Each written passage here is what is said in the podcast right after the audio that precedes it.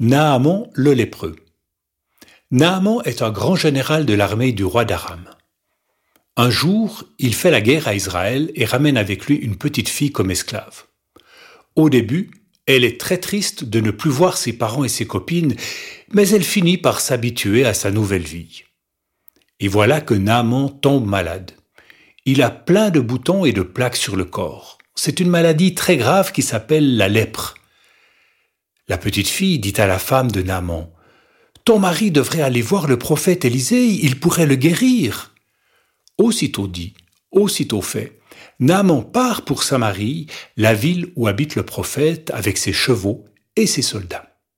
Quand Élisée le voit, il est un peu inquiet. Que me veut ce général?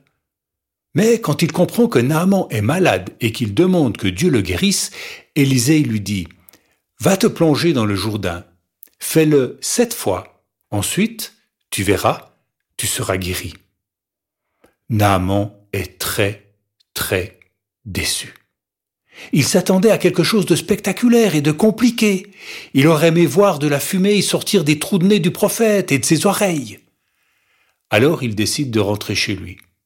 J'ai une baignoire à la maison. Je peux m'y tremper aussi souvent que je veux.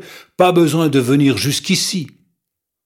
Mais un de ses amis lui dit, Si le prophète t'avait demandé quelque chose de difficile, tu l'aurais fait.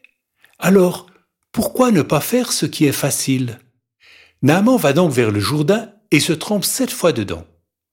À la fin, il est complètement guéri. Tu vois, Dieu fait parfois des choses toutes simples pour nous venir en aide.